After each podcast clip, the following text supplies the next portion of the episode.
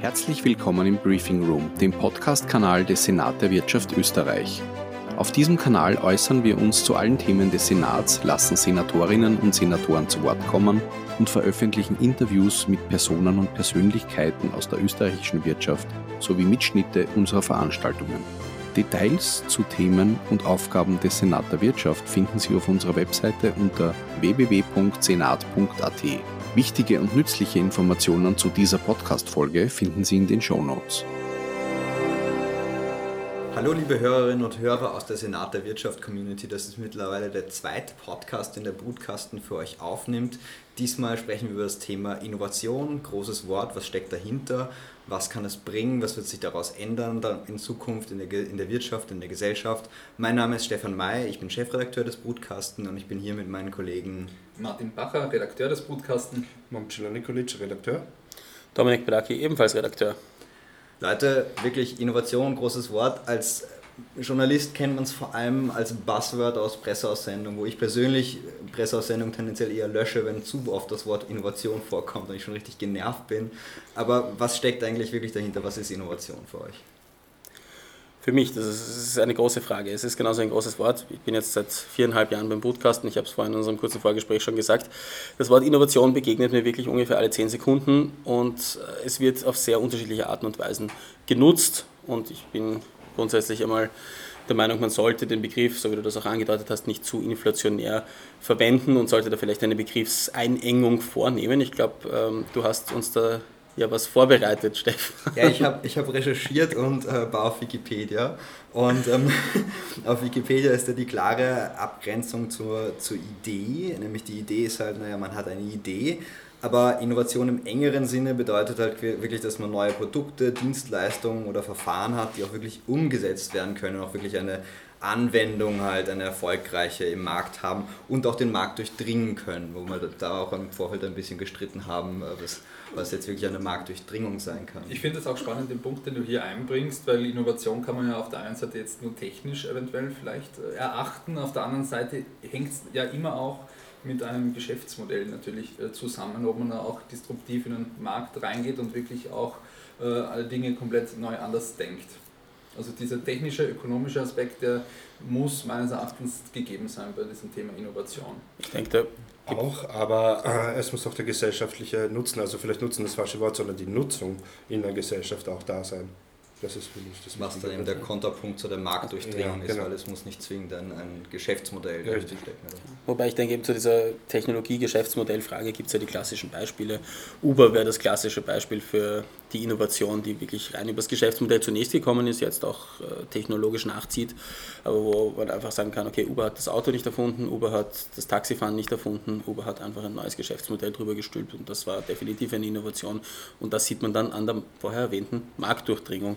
Also, und auf der anderen Seite gibt es natürlich wirklich ganz klassische Erfindungen, die selbstverständlich auch als Innovation durchgehen können, wenn nach dieser Definition, die wir vorher gehört haben, sie tatsächlich auch genutzt werden und gekauft werden. Jetzt ist die Frage eigentlich, wie, wie wird man innovativ? Klingt jetzt etwas blöd, aber ich meine, da gibt es auch wieder unterschiedliche Ansätze, wie man jetzt eigentlich zu einem, zu einem innovativen Verfahren, einem innovativen Produkt kommt. Was habt ihr da eigentlich so als, als Redakteur des Broadcastens so beobachtet in den letzten Jahren? Also interessant finde ich, es gibt ja 100.000 Bücher darüber, wo Leute dir sagen, so wirst du innovativ. Und dann schaut man sich einen Elon Musk an, so als Gesamtkunstwerk dieser Mensch, was der alles gemacht hat. Und dann weißt du, das kannst du in keinem Buch lernen. Bist du so ein Freigeist, jemand, der wirklich aus der Box rausdenkt oder bist du es nicht? Ich glaube, das ist schon ein bisschen eine Veranlagungssache. Natürlich muss man halt dann auch schauen, es gibt unterschiedliche Formen äh, der Innovation. Man darf sich da vielleicht auch nicht zu sehr verlieren in die Theorie, aber wenn man sich es ansieht, gibt es auch quasi die, die äh, interne Innovation in Unternehmen, dann aber auch externe Innovation, wo man auch kooperiert mit anderen Unternehmen das ist auch ein Punkt, der uns ja in der Arbeit sehr oft vorkommt, äh, vor allem auch äh, große Corporates, die mit Startups äh, kooperieren und hier auch spezielle Programme anbieten, wo man wirklich auch sagt, okay, dass diese Innovationsleistungen, die wollen wir vielleicht sogar auch auslagern. Ja? Und das ist dieser Corporate Startup Collaboration Ansatz, den man auch nicht nur für Startups verwenden kann, sondern auch für KMU Ähm, äh, ein großes Thema auch natürlich beim Brotkasten. Äh, wir haben ja dazu auch letztes Jahr eine Roadshow gehabt, äh, wo wir auch sehr spannende Learnings dazu gemacht haben. Und es profitieren ja auch immer alle Seiten davon eigentlich dann, oder? Also die Startups, es die muss, Das ist natürlich immer die Frage. Also äh, von am Beginn äh, profitieren nicht immer alle Seiten, würde ich jetzt von meiner Meinung aus sagen, weil natürlich auch so äh, da unterschiedliche Ebenen irgendwie auch gegeben sind. Ja. Äh, ich finde, ein Learning, das wir damals ja gemacht haben bei der, bei der Roadshow, war, dass quasi diese Partner, das kleine Startup, das ja manchmal dieses Segelboot ist, das mit einem großen Dampfer verglichen wird, der quasi Konstanz nach vorne fährt, das Segelboot aber viel agiler ist äh, hier doch auf einer gleichen Augenhöhe kommunizieren muss. Ich finde, das ist auch manchmal gar nicht so einfach. Ähm, ähm, vor allem auch im Gespräch mit Gründern, aber auch Corporate äh, Innovation Managern sind wir da auch schon drauf gekommen, dass es da gewisse Voraussetzungen braucht dafür. Also aus Jahren Erfahrung mit Corporate Startup Collaboration Projekten kann ich da einfach auch sagen, ähm, es wird so unterschiedlich gemacht und ist von sehr, sehr unterschiedlichem Erfolg gekrönt. Und das ist das, was der Martin sagt. Einerseits auf Augenhöhe kommunizieren, ist es auf der anderen Seite die Frage. Du hast vorher gefragt, Stefan, ähm, wie wird man innovativ? Wie wird ein Unternehmen innovativ? Normalerweise nicht damit, dass irgendein Manager sagt, hey Leute, Innovation kommt bei der Öffentlichkeit gut an, machen wir was Innovatives, sondern darin, dass eigentlich ein Problem definiert wird und dann versucht wird, dieses Problem zu lösen. Innovation ist an sich die Lösung eines Problems und manchmal braucht es aber auch gar keine Innovation, um ein Problem zu lösen. Das muss man dazu sagen. Das heißt, ähm, bei diesen Corporate Startup Collaboration Programmen geht es einfach sehr stark auch darum, wurden die richtigen Probleme definiert, nämlich welche die die Startups dann auch tatsächlich lösen können, woran sie arbeiten können ist dann in der Organisation die Bereitschaft überhaupt vorhanden, mit den Startups zusammenzuarbeiten. Da sind wir jetzt bei der Augenhöhe, von der du geredet hast, Martin, und äh, mit denen zusammen dieses Problem tatsächlich anzugehen.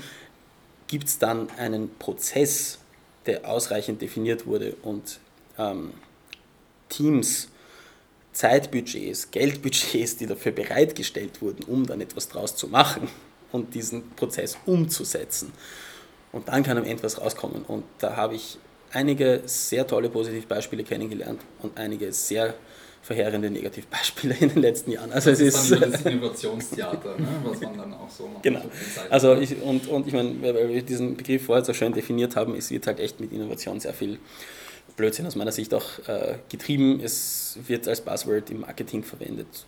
Eigentlich ist überhaupt nichts dahinter, wenn man nicht und das ist jetzt mein persönlicher Zugang, meine persönliche Meinung, es von der Seite angeht, zu sagen, ich muss Probleme lösen, darum geht's. Und wenn wir nochmal zu meinem Freund Elon Musk zurückkommen, er ist nicht wirklich mein Freund, aber, aber dann, aber ich hätte es gern, ich, hätte, ich muss zugeben, ich hätte es gern, ja, ich muss es zugeben. Wahrscheinlich würde mich wahnsinnig machen, aber wenn wir zu ihm zurückkommen, er ist halt jemand, der sagt, okay, was sind die großen, äh, nicht nur was sind die großen Probleme der Welt, die wir da lösen und andererseits auch, was, was sind die großen Möglichkeiten, was sind die Möglichkeiten, die wir in diesen nächsten Jahren haben. Da muss ich aber gleich nachfragen. Äh, deiner Definition nach, äh, ist Innovation nur etwas, die großen Themen, die die Welt bewegen?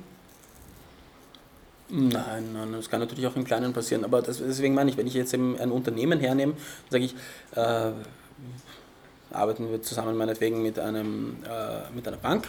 Ja? Und die Bank stellt sich jetzt die Frage, es ist ein Newcomer gekommen, N26, Revolut, die sogenannten Challenger-Banken, die haben mal unglaublich äh, viele junge Kunden abgeworben, indem sie ein anderes Service geboten haben, indem sie was anderes hergegeben haben, eine App. Und die Bank hat jetzt eigentlich mal grundsätzlich das Problem, die jungen Leute rennen uns weg, wie holen wir uns die jungen Leute wieder zurück, wie bekommen wir sie? Und da braucht es dann Innovation. Die Innovation kann darin ähm, bestehen, sich auch bei N26 und Revolut was abzuschauen. Es kann aber auch sein, herzugehen und zu sagen, okay, überlegen wir uns was Neues. Überlegen wir uns, vielleicht schaffen wir den übernächsten Schritt anstatt dem nächsten. Und sind dann wieder einen Schritt vor N26, anstatt immer einen Schritt hinterher, hinterher zu hinken. Also und was aber das Schöne auch ist, manchmal kann man Innovation auch nicht planen. Ne? N26 hatte ja eigentlich ein ganz anderes äh, Produkt oder eine ganz andere technologische Lösung am, am Anfang, nämlich quasi auch diese Kreditkarten für Kinder. Und dann hat sich daraus aus dieser UX, die so toll war, eigentlich noch viel, was viel Größeres ergeben. Und das finde ich ja auch recht schön, dass man so ein bisschen auch ergebnisoffen ist hier. Und ich finde auch, was du jetzt gesagt hast mit den Problemen, ich glaube, oft, oft löst Innovation Probleme, von denen, die es entweder gar nicht gab ähm, oder, ähm, oder die, die, äh, von denen man nicht wusste, dass man sie hatte. Ähm, Zuerst zum Zweiten äh, ist das das berühmte Beispiel Henry Ford, der gesagt hat, wenn ich Leute fragen würde, was sie wollen, sagen sie ein schnelles Pferd. Und dann kam das Auto, das, da hat er definitiv ein Problem gelöst, von dem die Leute nicht ja. wussten, dass es existierte. Äh, ein anderes Beispiel ist das iPad, weil das wollte, also niemand, ja. niemand wusste, dass er es eigentlich haben wollte und dann war es plötzlich da, aber die Leute wussten auch sofort, wie sie es verwenden sollen. Nein, ganz sicher. Und da ist ja in Wirklichkeit natürlich Elon Musk, äh, unser ähm, Gastautor Mick Hirschprich hat das letztens gut für uns geschrieben. Das ist der Da Vinci unserer Zeit ein bisschen auch, ja. Und auch Leonardo da Vinci hat natürlich Dinge erfunden, von denen Leute nicht wussten, dass sie sie brauchen. Elon Musk ist auch jemand, der an Dingen arbeitet wie Neuralink, wo ja ich, ich, niemand hier denkt sich heute, ich brauche eine Verbindung meines Hirns mit einem Computer, aber eventuell äh, wird es uns in 20 Jahren viel bringen. Ja? Also es ist wie seht ihr das? Glaubt ihr, dass das, ich meine, wir sind gerade mitten in einer Wirtschaftskrise, bedingt durch eine Gesundheitskrise. Glaubt ihr, dass, dass, dass Innovation all diese Probleme unserer Welt lösen kann? Das ist eine schwierige Frage, ja. Äh, ich ich würde generell vielleicht auch mal die Frage stellen, ähm, Innovation auch in der Krise. Ne? Also gibt es auch in der, ist, ist, quasi zum Beispiel in der letzten Finanzkrise, gab es da mehr Innovationen äh, als in einer äh, normalen Zeit. Ja? Ähm, wie sieht das eigentlich aus? Und da gab es, glaube ich, schon gewisse Studien, äh, die das gesagt haben, dass es quasi zeitversetzt dann, dann äh, zu mehr Innovationen gekommen ist. Und da könnte man jetzt so ein bisschen auch die These diskutieren. Natürlich äh, ist quasi eine Krise Mode äh, für Innovation oder ist es überhaupt ein Hämmer? Ja? Weil einfach die finanziellen Mittel auch manchmal hier nicht da sind. Ja? Also es sind für mich auch so ein bisschen ein zweischneidiges Schwert, weil auf der einen Seite brauchst du als Unternehmen, um innovativ zu sein, auch äh, Kapital. Ja? Du musst auch gewisses Plan Planbarkeit haben auch um zum Beispiel so eine Startup äh, Corporate äh, Collaboration Programme zu finanzieren. Äh, das ist dann vielleicht irgendwann mal nicht mehr gegeben jetzt in der Corona-Krise. Ja? Also mhm. man hört es ja von einigen Companies, die haben ja schon ihre Innovationsprogramme da ein bisschen gekürzt, ja? was aber eigentlich der falsche Schritt ist. Ich weiß nicht, Super. wie ihr das seht. Äh, ob ihr da diese These vertritt, okay, ist es ein Motor oder, oder ist es ein Hämmer? Ja? Ich glaube, es ist, ich glaub, es ist eine, eine gewisse Marktbereinigung, die auch stattfindet, wo, wo man halt auch sagt, also Geschäftsmodelle, Modelle, die vielleicht anfangs nicht funktioniert haben, da, da, wird jetzt einfach, findet jetzt einfach eine Beschleunigung statt. Also da habe ich, hab ich letztens mit dem Hansi Hansmann hin, hin und her geschrieben, weil da ging es darum, äh, soll jetzt die Regierung schnell weitere Hilfsmaßnahmen für Startups in der Corona-Krise aufstellen und so weiter. Und, und, er hat mir darauf eigentlich nach einer kurzen, macht immer kurze und prägnante Antworten, hat er mir einen Wikipedia-Link geschickt über den Messenger äh, zum äh, Thema Survival of the Fittest. Und er hat gesagt, schau, die haben das vor 150 Jahren schon gewusst. Und er hat damit gemeint, ähm, in der Krise kommt es darauf an, wer kriegt die Innovation auf den Boden. Also sie ist ein Innovationsmotor, aber es kriegt nicht jeder auf den Boden. Wer investiert zusätzlich? Wer nutzt die Krise, um besonders stark rauszukommen und wer schafft das nicht? Und dementsprechend kommt es zu diesem. Aber Marktbereinigung, wenn ich da ganz kurz bei noch einen äh, haken darf, das würdest du dann auch sagen, okay, wir bräuchten auch keine staatlichen Hilfen oder so? Schwieriges Thema. Ich glaube, sehr schwieriges Thema. Ähm, ich, ich schließe mich da so ein bisschen dem, dem Tonfall der Community an, den wir derzeit haben, nämlich ähm, dass, dass staatliche Hilfen sehr wohl jetzt da sind, also gebraucht werden und nötig sind, ähm, um eben, wir, wir leben in einer sozialen Marktwirtschaft sagen wir es mal so. Ja. Also wir leben in einer sozialen Marktwirtschaft, das heißt, nicht jeder ist komplett auf sich allein gestellt, sondern wenn es schlecht läuft, also in guten Zeiten ist man sparsam, das hat der Bundeskanzler auch gesagt, damit man dann in schwierigen Zeiten halt dann auch richtig eingreifen kann und richtig steuern kann das und helfen kann. Keynesianismus. Und, und, und das, ist, das, das, das ist eigentlich, das ist gut, dass das bei uns so ist, nur diese Hilfen sollten auch bei den Richtigen ankommen. Das, das ist natürlich auch sehr wichtig. Gab es natürlich auch, da haben wir auch darüber berichtet, äh, ja. AWS Startup Hilfsfonds, natürlich auch große Diskussionen, First Come First Prinzip, natürlich die Starken, die sind ja natürlich da eher jetzt in der, äh, in der Position, da quasi schneller diese äh, Investments zu closen, dementsprechend haben sie natürlich auch schneller dieses, dieses Budget an diese 50 Millionen Euro äh, für sich äh, verbuchen können dann auch. Wobei es natürlich auch Stimmen gegeben hat, ich habe ein sehr interessantes Interview auch mit dem Oliver Holle geführt, hat gesagt, ja, wie will man es denn sonst machen, wie willst du denn sonst vergeben? Es war eigentlich ein ziemlich sehr transparentes Instrument, um diese Startup-Hilfe zu vergeben. Ja. Ja. Aber da kommt da habe ich, hab ich, auch mit, so, ja. hab ich auch mit Gründern geredet, die gesagt haben, na gut, jetzt, jetzt hätten wir das Investment und jetzt ist der Topf ausgeschöpft und was soll man jetzt machen? Und ich habe gesagt, eh, I feel you, aber wie hättest du wie hättest du das sonst vergeben? Und ja. er hat mir auch keine Antwort geben können. Ja? Um auf deine vorige Frage nochmal eben mit, mit Hansi Hansmann zu antworten, wie er es mir gesagt hat mit dem ähm, Survival of the Fittest.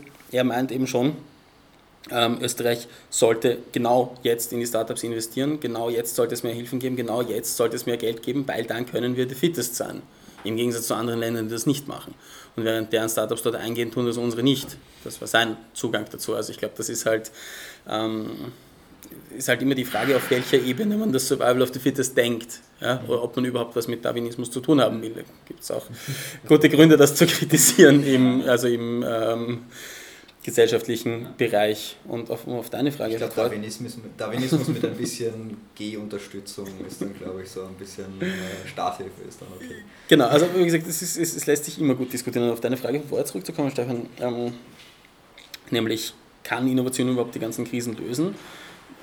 Wenn wir jetzt die, die Klima- und Biodiversitätskrise anschauen, es gibt da eindeutig gerade aus dem Wirtschaftsbereich viele Leute, die sagen, klar, es wird alles über Innovation funktionieren, fahren wir stattdessen alle Elektroautos, setzen wir auf erneuerbare Energien, das ist alles Innovation, also das ist alles ähm, technologische Innovation. Ich bin mir nicht sicher, ob das ausreicht.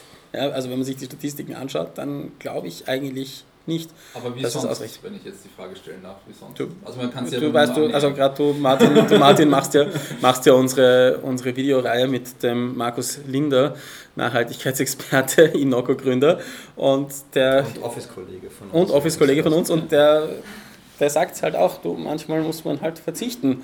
Und ich glaube, dass, dass, dass wir da nicht ganz drum hinkommen, wenn wir dem Klimawandel wirklich ich finde, ich glaube, es braucht beides. Also Erledigen. Es ist, genau. Es ist immer jetzt, die, die, die eine sagt, okay, wir brauchen jetzt nur Innovation oder nur Verbote. Ich meine, das ist es ja nicht. Die Welt ist ja nicht so schwarz-weiß, sondern äh, es sind ja diese Grautöne, die es ja dann auszeichnet. Genau das. Mischung, ja.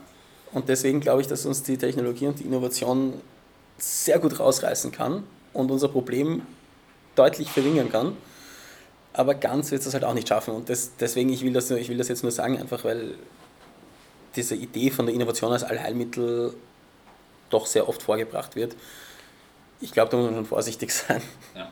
Und auf der anderen Seite kann die Innovation, das hat man sicher in den letzten, was in den letzten, das hat man seit Anbeginn der Menschheit gesehen, kann die Gesellschaft unglaublich viel weiterbringen und wirklich ganz äh, gravierende Probleme lösen, unter Anführungs also äh, entweder Probleme lösen, wenn sie als Problem erkannt werden oder eben neue Gegebenheiten schaffen.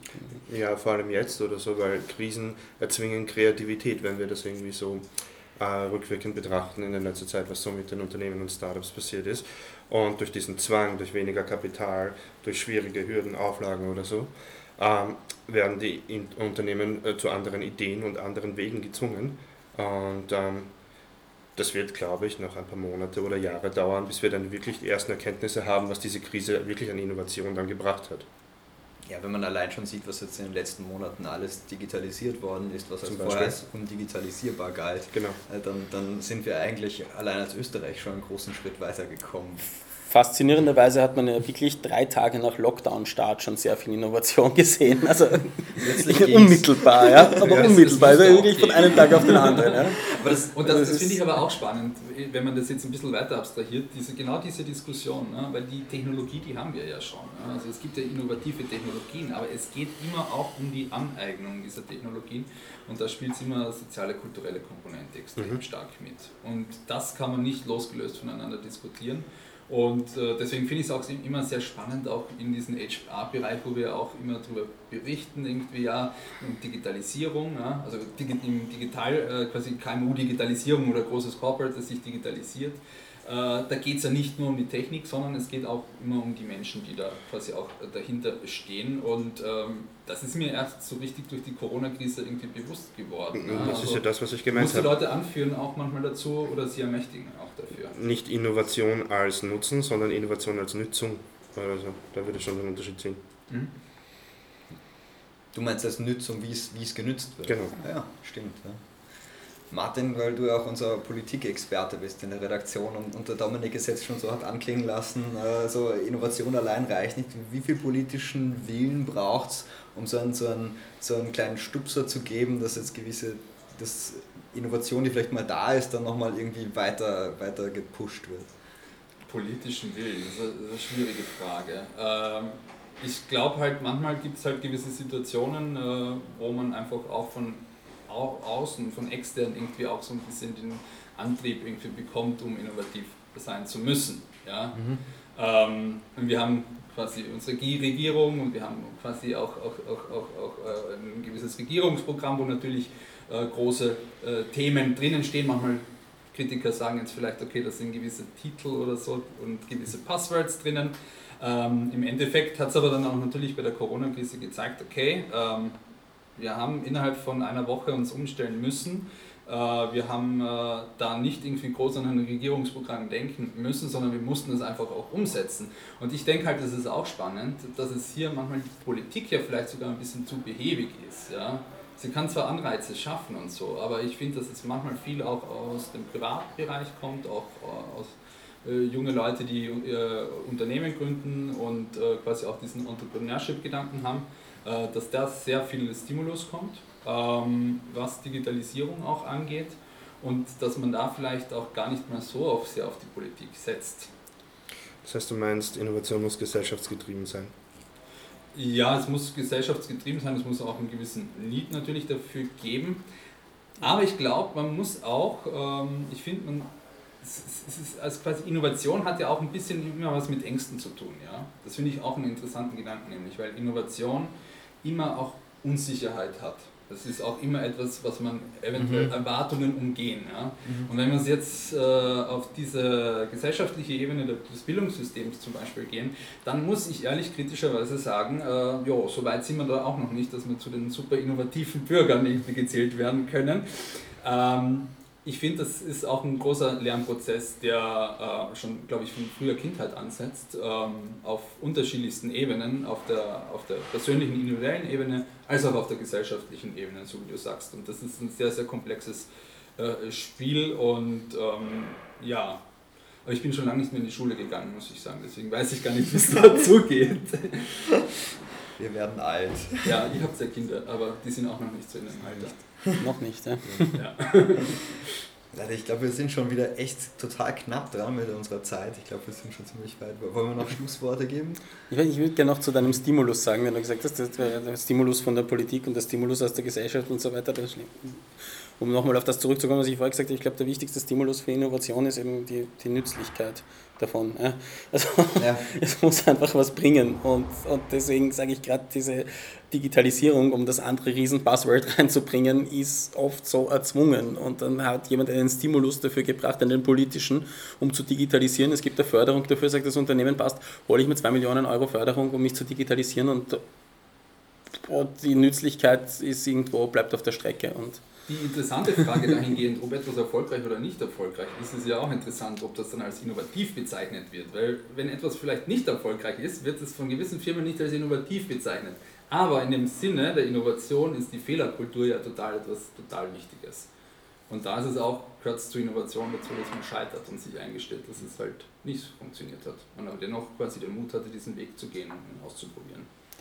Also ich glaube, das kann man schon, wenn man es jetzt rückbezüglich betrachtet und schaut sich an die, die Technologiegeschichte, dann schaffen es doch auch gescheiterte Innovationen immer wieder da rein als Meilensteine auf dem Weg zu dem, zu, zu dem, zu dem Jetzt. Deswegen denke ich, ähm, Expost schaut das Ganze dann auch anders aus. Zwischendurch wird es verworfen, aber in 100 Jahren wird auch etwas, was wir jetzt vielleicht gar nicht im Kopf haben, in den Geschichtsbüchern stehen als erstes Smartphone. Vielleicht, keine Ahnung, oder doch der Nokia Communicator oder sonst irgendwas, ja, aber etwas, wo, wo, wir, wo wir jetzt sagen würden, na, das war doch das iPhone und nein, wir wissen, also ich meine, es ist so. Ja, aber es stimmt schon, als, als, als wirklich als Innovation wird dann das finale Produkt gesehen und eigentlich nicht die, die etlichen Schritte dorthin. das gilt für Absolut. die Innovation, aber auch für die Innovatoren. Wenn man jetzt an, an Edison, glaube ich, war das du bist der Historiker unter uns, Dominik, aber, aber der, der etliche Fails hingelegt hat, bis er dann endlich mal Erfolg hatte.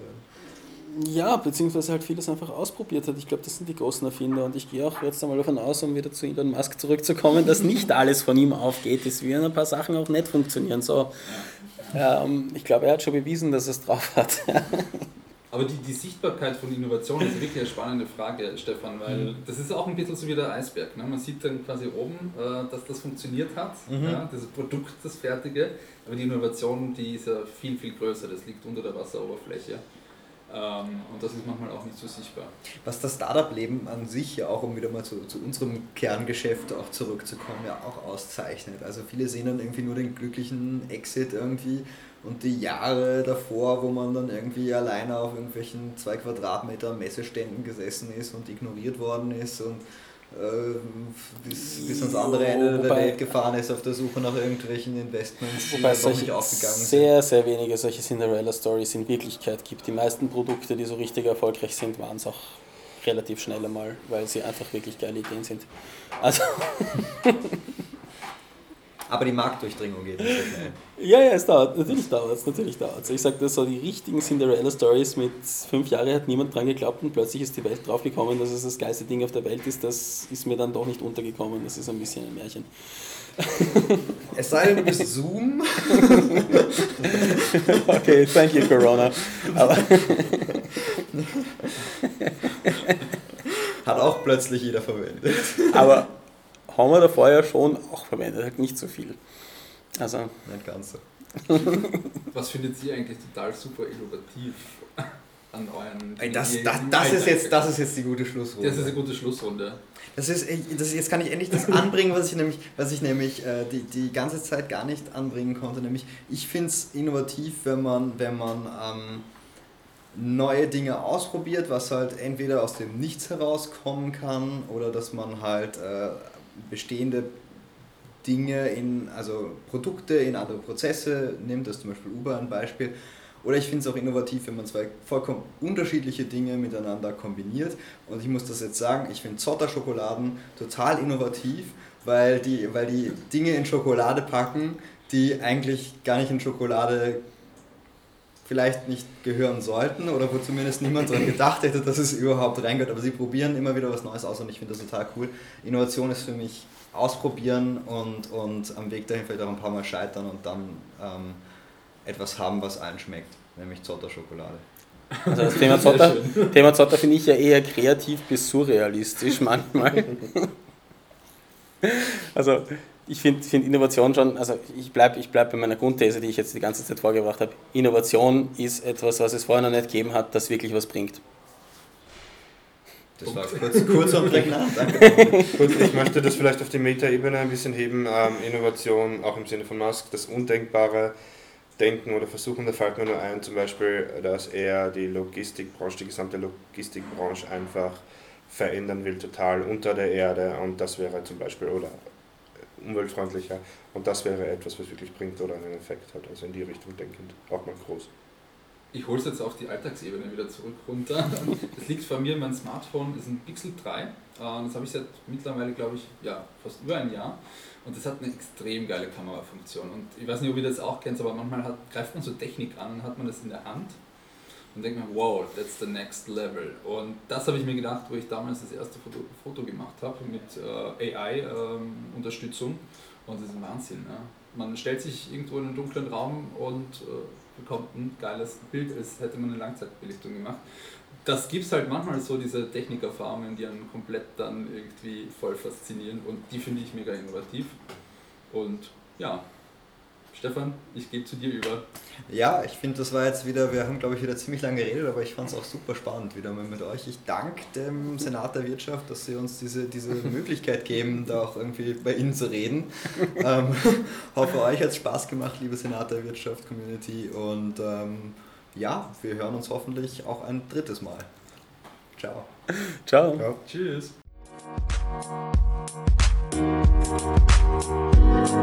Thank you. thank you